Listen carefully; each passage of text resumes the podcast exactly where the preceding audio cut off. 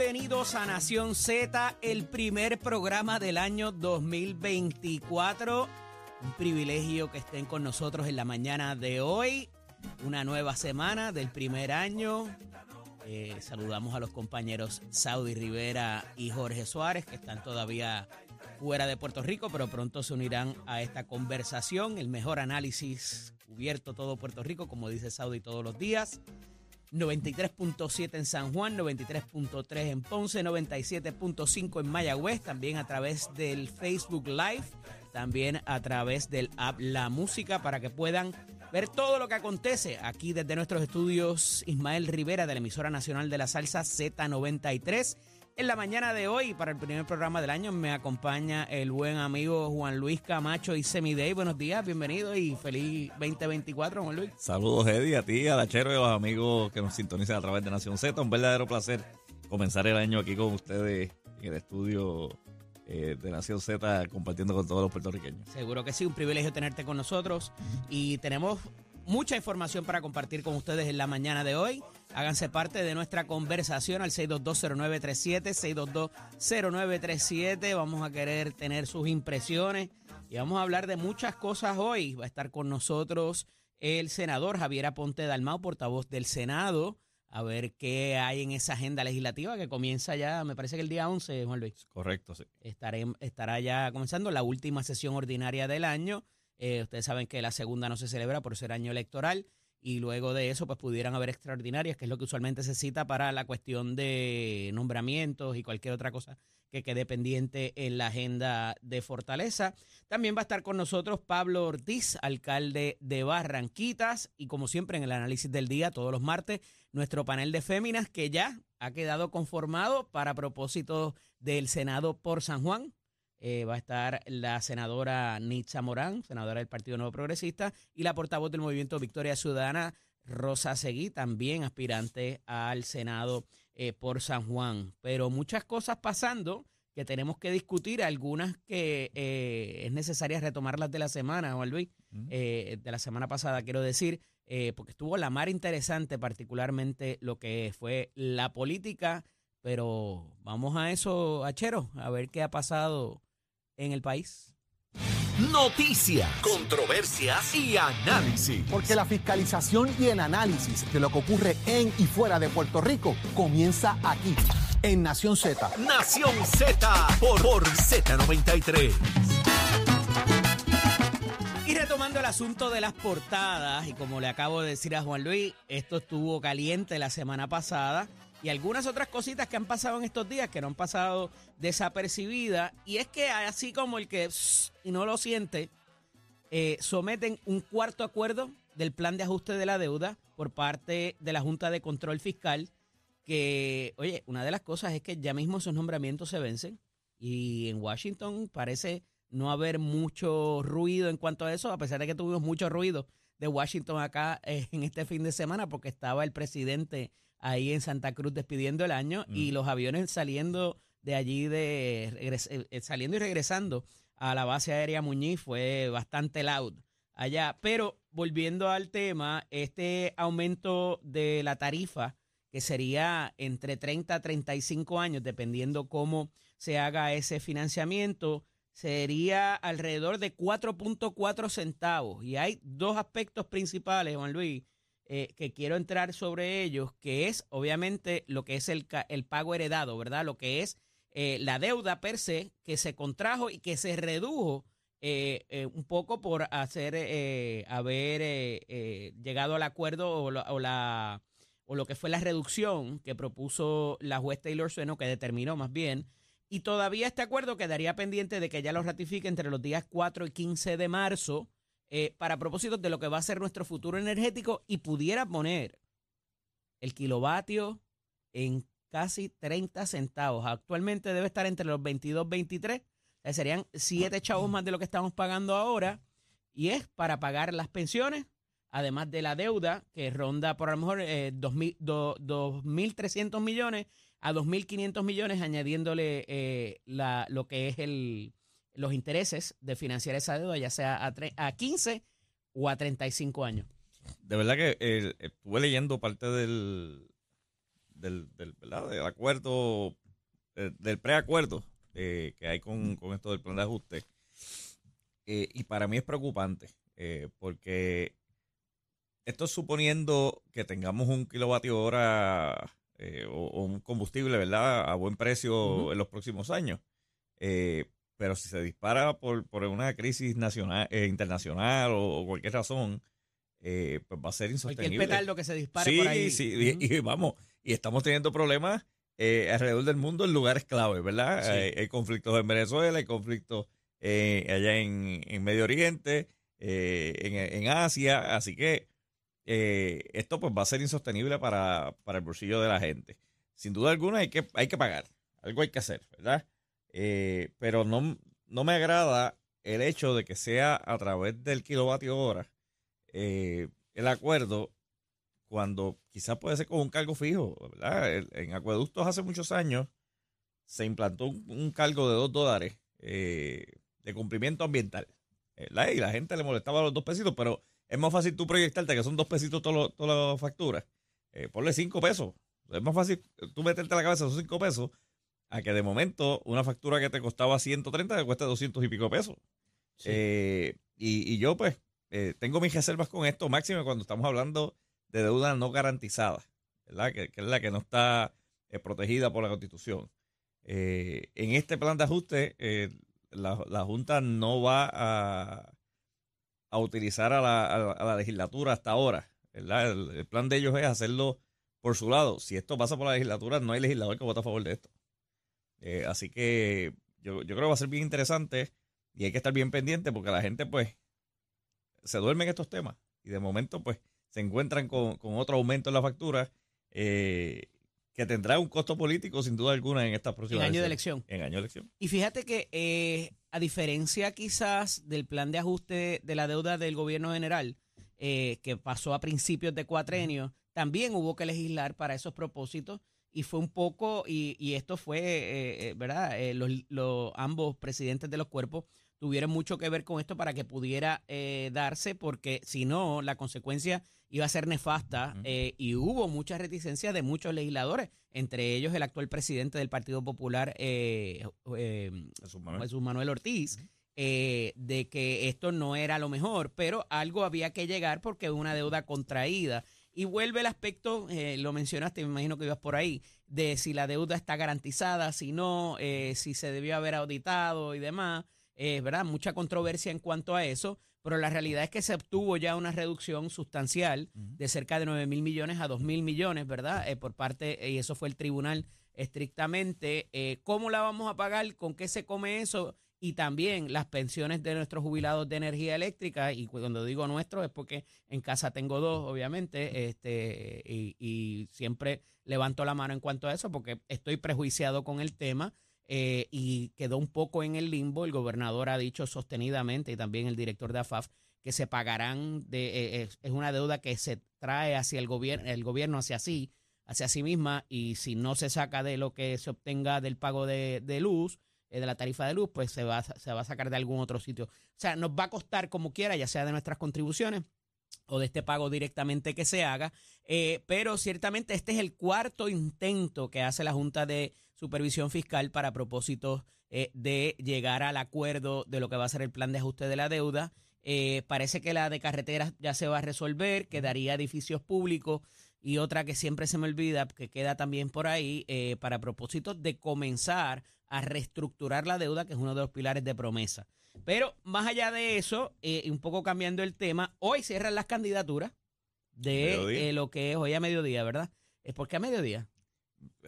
Boberías de la ley. Sí. Yo no sé por qué ponerle hasta Digo, las 4 de la que es el tarde. 31, lo que Exacto. pasa es el 30, perdón. El 30. Que no es ni el 31, se era, Pero el ley- 30. pero la ley dice el al- 30 al ser mediodía. un fin de semana se corre a. La, la ley dice al 30 al mediodía. Yo no sé por qué Ajá. se le ponen estas trabas del mediodía. Ajá. Eh, es igual cuando estaba el proceso endoso manual, pues era hasta las 4 de la tarde. Y si las personas no estaban a las 4 de la tarde, pues no, eh, no Hubo se controversia, hubo gente que fue al tribunal y todo en cuanto a eso, ¿verdad? Porque no, porque no le poncharon. Me acuerdo de la última, sí, sí. Se, en la se- último ciclo. se que- prestaba porque tú llegabas a la puerta y de momento encontrabas la puerta cejada pues Exacto. Eh, todo el mundo alegaba que estaban un par de minutos antes y que se dejaron antes de tiempo. Siempre estaba ese issue. Pero junto con esto, Juan Luis, se destaca que la presidenta interina de la Comisión Estatal de Elecciones, la juez Jessica Padilla, resalta que hay problemas con este sistema R. Sí. Y eso, mano, da resquemor porque eh, parecería avecinarse otra situación como la de la primaria y la secundaria. Ojalá que me equivoque y que se pueda dar el cariño que el sistema necesita, porque entre otras cosas también aquí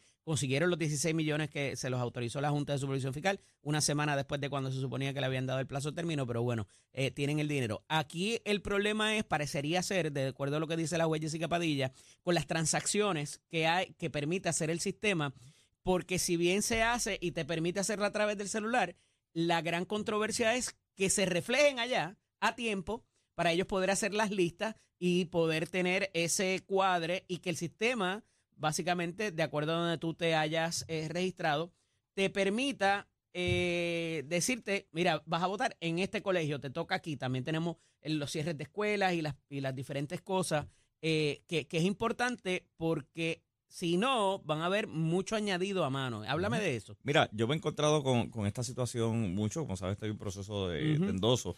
Eh, vamos, tú no es la misma necesitas- plataforma, ¿no? es la- se utiliza la misma plataforma, pero tú no necesitas tener una cuenta de ERE eh, si eres un elector activo. ¿verdad? se llama el sistema. el sistema de, de registro electrónico. Eh, para, para el proceso de endoso se utiliza un sistema que se llama eh, CIEM, ¿verdad? Sistema integrado de endoso, qué sé yo. Eh, este, este sistema, todas las personas que están registradas se supone que aparecen allí. Y ese registro es el que se usa el día de la elección. Pero me ¿Qué? estás hablando ahí de los candidatos o del elector. Lo- ¿verdad? Lo utilizan las los equipos de trabajo de las campañas, pero son para, para buscar los electores. Ok.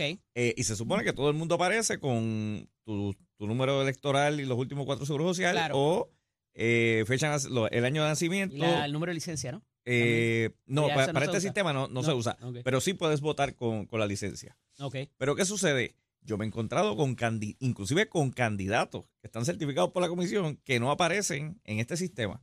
Y ha sido por errores, ¿verdad? Eh, de toda la vida en la comisión, de un número de seguro social mal puesto, de año de nacimiento mal puesto, y entonces la persona no te abre. Yo he llevado la, la queja. No, no, Eh, dice que no, me- que no te No, que no abre el, ¿verdad? Que no abre Es el que- perfil de la persona. Que no, no, se, no lo encuentra. Exacto. Donde se supone que Eh, ¿Qué pasa? Cuando este sistema es el que se va a utilizar el día de las elecciones, o sea, Sí. ya no va a haber una lista en papel en el, el- en el centro de votación. Va a haber una tablet y allí va, se supone que aparezca todo el mundo. ¿Qué pasa? Si la persona no aparece, pues toda esa gente va para añadido a mano. no te pueden negar el voto. No te pueden negar el voto, pero vas añadido a mano. Así que habrá, habrá una fila donde nunca la había en y ese a voto mano. añadido a mano no se pasa por la máquina de escrutinio. No, se cuenta manual en la, Manual. en la comisión. O sea que eso va a retrasar quizás el, la el reporte de... Porque, de- porque acá tiene que la comisión colegio. eh, verificar que la persona está activa y, y que ese voto se pueda contar antes de abrir el sobre. Claro. Así que esto pudiera ser otro atraso, añadiéndole el, el tema de los votos por correo, que, Ujú. que de por sí van a atrasarse. Eso no ha Eh, cambiado, no cambió nada la ley, me parece, ¿verdad? Bueno, se, hicieron varios intentos de, de no la ley, pero no hay... Quedó como el, como el, el ciclo pasado. Exacto, me imagino que en esta sesión habrá algún otro intento, pero hasta ahora se queda como, como está. El asunto de los sobres, de que se mezclaran las papeletas, que no se debió haber hecho. Pues eso, eso, debe ser en reglamento. Eh, los comisionados tendrán que, que trabajar con no eso. debería ser en la ley entonces. Bueno, pudiera estar en la ley, pero si no, a través del reglamento ya lo pueden corregir. Este, pero entonces, cuando tú vas al sistema ERE, que es el que trae la jueza que levanta la mano, tú tienes el problema de que tú inscribes la, tú puedes reactivarte, hacer tu, tu reinscripción, lo que sea. Eh, pero tienes que, subir una foto, subir unos documentos, y esa transacción pasa a, a la junta local, ¿verdad? Lo que son las HIPS, lo que eran anteriormente las HIPS. Los comisionados electorales de esos pueblos tienen que validar tu, infor- tu información. ¿Qué pasa? Yo, por ejemplo, he reinscrito, ayudado a personas a reinscribirse. Ok. En ¿Y el teléfono. Eso En el celular, en una tablet, en la computadora. ¿verdad? Eh, eh, personas que me dicen, mira, yo estoy Difícil, inactivo. es no, difícil, ¿no? Es, es bastante sencillo. Eh, pero ¿qué pasa? Cuando tú buscas la dirección, hay comunidades que no aparecen.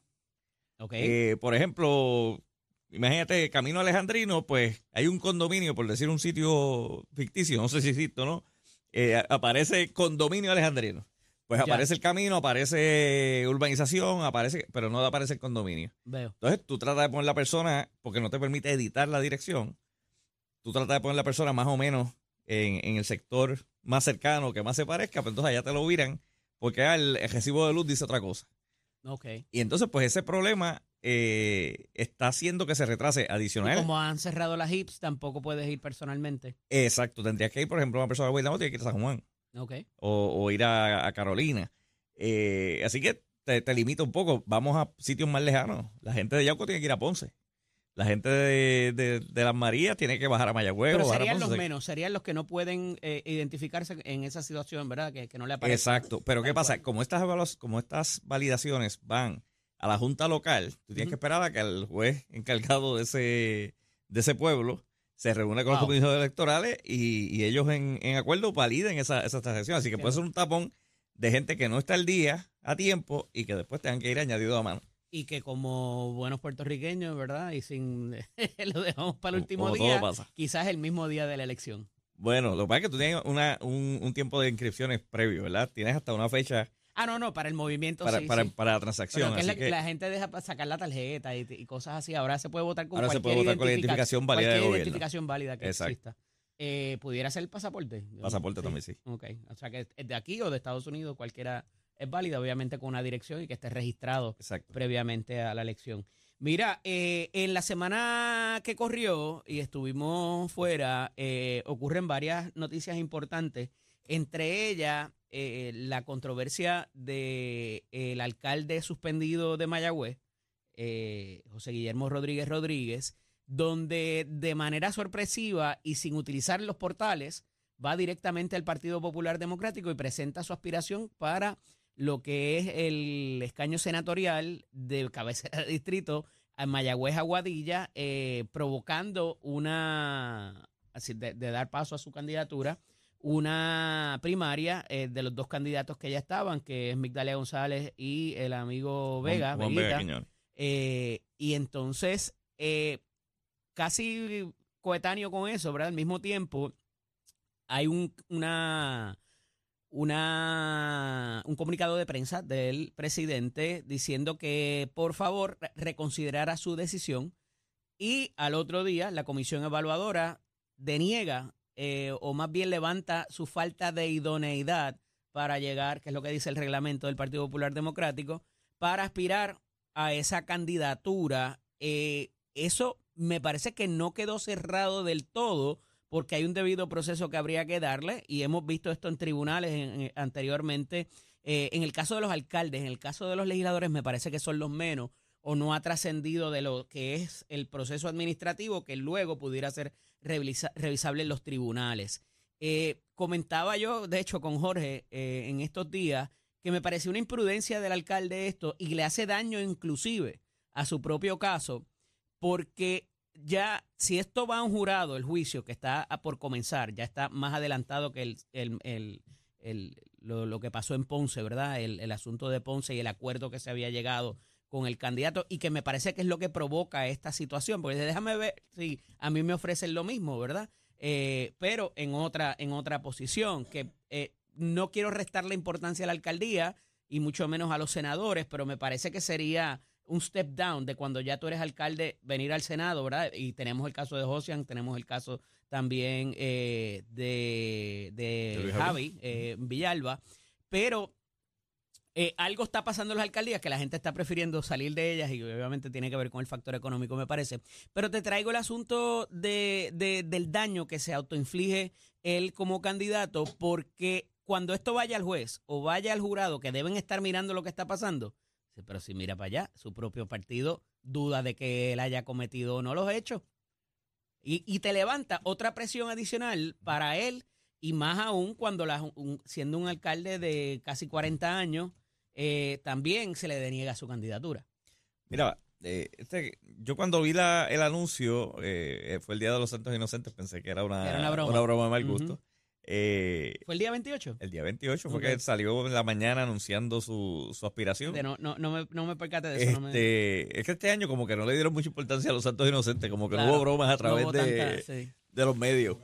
Este, pero, eh, pues vamos, José Guillermo lo mismo que pasa con el alcalde Ponce, lo mismo que pasa con cualquier persona eh, que esté acusada, tiene un derecho a aspirar, ¿verdad? No hay nada que le, que le prohíba a una persona eh, acusada aspirar. La ley dice que una persona convicta eh, es la que no puede aspirar. Pero los partidos también tienen dentro de su mecanismo la oportunidad de, su junta evaluadora de, de negarle el, el paso. Eh, y tiene un proceso de apelación interno de cinco días que se cumplirá eh, después de- del día de hoy. Eh, y, y podrá ir a los tribunales a, a solicitar. Yo no sé cuál sea el, el paso eh, que tome el alcalde. Pero la diferencia, yo creo que está Esa parte es importante, porque al no ir a través de la comisión, quedaría entonces ya a, a las 12 del mediodía hoy vencida su, porque si no lo certifica la comisión antes de hoy, me parece que entonces quedaría eh, Bueno, ahí, ahí hay que ver, yo ¿no? sé, no sé cómo es el la, la jurisprudencia en eso. Porque si él presenta el- ante la comisión, como lo hicieron casi todos ustedes, eh, obvia- obviamente tú ya tienes un primer paso puesto ahí y obviamente mientras el proceso corra, pero si ni tan siquiera entraste en la, en la cuestión de la comisión, pues Lo, ahí... lo que pasa es que supongamos que alguien vaya y radica hoy a las 11 y 50 Ujú. eh, y el partido toma la decisión de no validarte eh, y tienes un proceso de apelación, pues yo creo que debe haber algún mecanismo, ¿verdad?, de que tú puedas eh, extender el proceso porque, el porque presentaste los documentos antes de. Eh, pero eh, a diferencia del caso de Ponce, que es un alcalde que va a la reelección en la ciudad, en este caso, pues va a otra posición. Así que quizás allí el partido pues ha, ha tomado su postura de que no es la misma cosa. Eh, aunque para muchos sí, ¿verdad? Y hay gente que puede estar en esa disyuntiva de por qué para uno sí, para otro no. Eh, pero en el caso de José Guillermo, a quien respeto y admiro y, y- y quiero muchísimo, eh, lo conozco desde, yo, desde que yo era un niño, yo creo que, que el- José Guillermo lleva cuatro años, como dicen por ahí, cogiendo palos con toda la situación que ha pasado en el municipio. Un tema bien sonado. Y yo no sé cuánto en el distrito Mayagüez Aguadilla, no Mayagüez, en Mayagüez la gente lo puede idolatrar. Claro. Eso es otra cosa. Pero fuera de Mayagüez, ¿cuánto la gente eh, quiere o no a José Guillermo hoy? Eh, ¿Cuánto le quiere dar el paso? Pues eso habría que verse, ¿verdad? En una urna. Eso no hay manera de medirlo. eh, más allá de una encuesta, un sondeo. Eh, pero yo creo que, que sería interesante Claro. eh, si se permite darle paso o si el tribunal termina dándole paso a la candidatura. Mira, se nos, se nos quedan unos temas que son importantes, la desafiliación de Adanora de Proyecto Dignidad, la controversia viva todavía, parece que la de Ronnie Jarabo en cuanto a su desafiliación o descalificación del partido o como le hayan puesto suspensión, whatever, de sus funciones, y las clemencias ejecutivas que el gobernador ofreció, eh, poquitas, eh, considerando otros gobernantes, hay que decirlo, eh, pero lo hablaremos ya mismo cuando tengamos un tiempito. Ya mismo vamos con sus llamadas al 6220937 y queremos hablar del aumento en los peajes. Así que Ay, vayan doloroso. preparándose por ahí. Pero mientras tanto es momento de hablar de deportes con nuestro compañero Tato Hernández porque somos deportes, Tato. Happy, Vamos arriba, happy birthday, arriba, happy New Year. gracias, gracias, igual para ti y para todos los muchachos ya en el estudio. Mire que no Felicidades, felicité ¿cómo a, a- Chero aquí, a, a Pacheco y a Melvin ahorita cuando empezamos el Sí. programa, pero también mis cariños para a todos ellos y todos. su familia.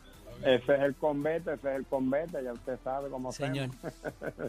Vamos arriba, oye, Zumba. Eddie, empieza triste el béisbol, tanto a nivel de la Grande Liga, para la República Dominicana, y es que el Wendell Franco fue arrestado hasta presentarse en la Fiscalía de Puerto Plata. Esto fue un comunicado de prensa que invadió toda la prensa deportiva ayer, tanto a nivel de Puerto Rico, local e internacional.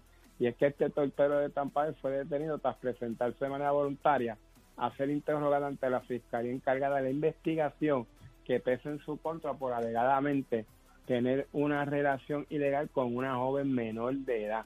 En la tarde del lunes, primero de enero, fue ejecutada una orden de arresto en su contra, no porque sea culpable en este caso, fue porque él tenía que ir el jueves 28 de diciembre a una citación que fue hecha por la fiscal titular del Departamento de Niños y Niñas Adolescentes y de la Familias Dominicanas, Olga Dina, se confirmó a una fuente cercana que está investigando esto.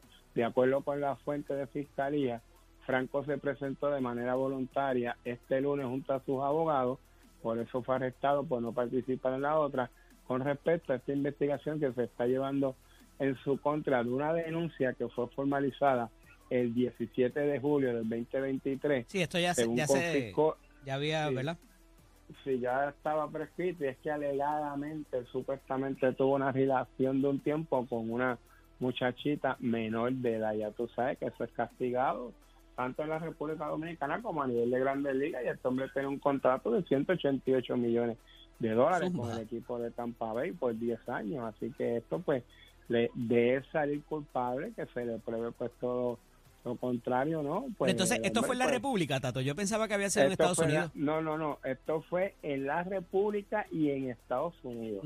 Porque esta relación no es de ahora, esta relación viene hace tiempo. Lo que pasa es que esta jovencita, alegadamente y aparentemente, según comentan muchachos de nivel del deporte, pues ella viajaba con él y todo eso. Lo que Uy, aparentemente. la sacó de la jurisdicción, papá. Sí, no, pero lo que otro más. aparenta es que Ajá. puede esto salvarlo a él, es que ella le mintió a él en el aspecto de la edad. Pero todo eso, pues entonces se viene a discusión y todo ese trabajo, porque, oye, él es un hombre, él debe saber si eso es una muchachita, si es jovencita o si no, pero pues él tiene que trabajar. Lo que pasa es eso casi se cae, porque cuando tú, vas, tú viajas con alguien de, de- de Ujú. ordinario, tú tienes un poquito Sí, más de sí, sí. información. Exactamente, porque tienes que sacarle pasajes y todas esas cosas, ¿me Ujú, entiendes? Y el pues, pasaporte y la cosa. y el pasaporte y toda esa cuestión. Pero vamos a ver qué es lo que pasa con eso. Usted se entera aquí en Nación Z son Deporte con los pisos de nuestra escuela y ya estamos en preparación para nuestra matrícula febrero 2024. Usted va a llamar al 787-238-9494, 787-238-9494, porque usted sabe que el Mestre Escolar construye tu futuro. Llama, visita, nos compara facilidad de equipo y toma tu decisión de estudiar en Mestre Escolar. ¡Achero! Llévatelo, señor. Buenos días, Puerto Rico. Soy Emanuel Pacheco Rivera con el informe sobre el tránsito. A esta hora de la mañana se mantienen despejadas gran parte de las carreteras a través de toda la isla, pero están concurridas algunas de las vías principales de la zona metro, como la autopista José de Diego entre Vega Baja y Dorado y la carretera número 2 en el cruce de la Virgencita. Además, algunos tramos de la PR5, la 167 y la 199 en Bayamón. Hasta aquí el tránsito. Ahora pasamos al informe del tiempo. Para hoy martes 2 de enero, el Servicio Nacional de Meteorología pronostica para todo el archipiélago un día generalmente soleado, despejado y agradable. Hoy amanecimos con aguaceros pasajeros en el este, el área metropolitana y el norte. Además, los vientos estarán del este-noreste de 6 a 10 millas por hora con algunas ráfagas de hasta 20 millas por hora. Las temperaturas máximas estarán en los altos 70 grados en las zonas montañosas y los medios altos 80 grados en las zonas urbanas y costeras. Hasta aquí el tiempo les informó Emanuel Pacheco Rivera. Yo les espero en mi próxima intervención aquí en Nación Z, que usted sintoniza a través de la emisora nacional de la salsa Z93. Próximo. No te despegues de Nación Z. Próximo. Lo próximo eres tú al 6220937, 6220937. ¿Estás de acuerdo con el aumento de peajes, que sea automático? ¿Cómo te afecta? ¿Cuánto pagas ahora y cuánto pagarías más adelante? Lo hablamos de en breve cuando regresemos. Llévatelo.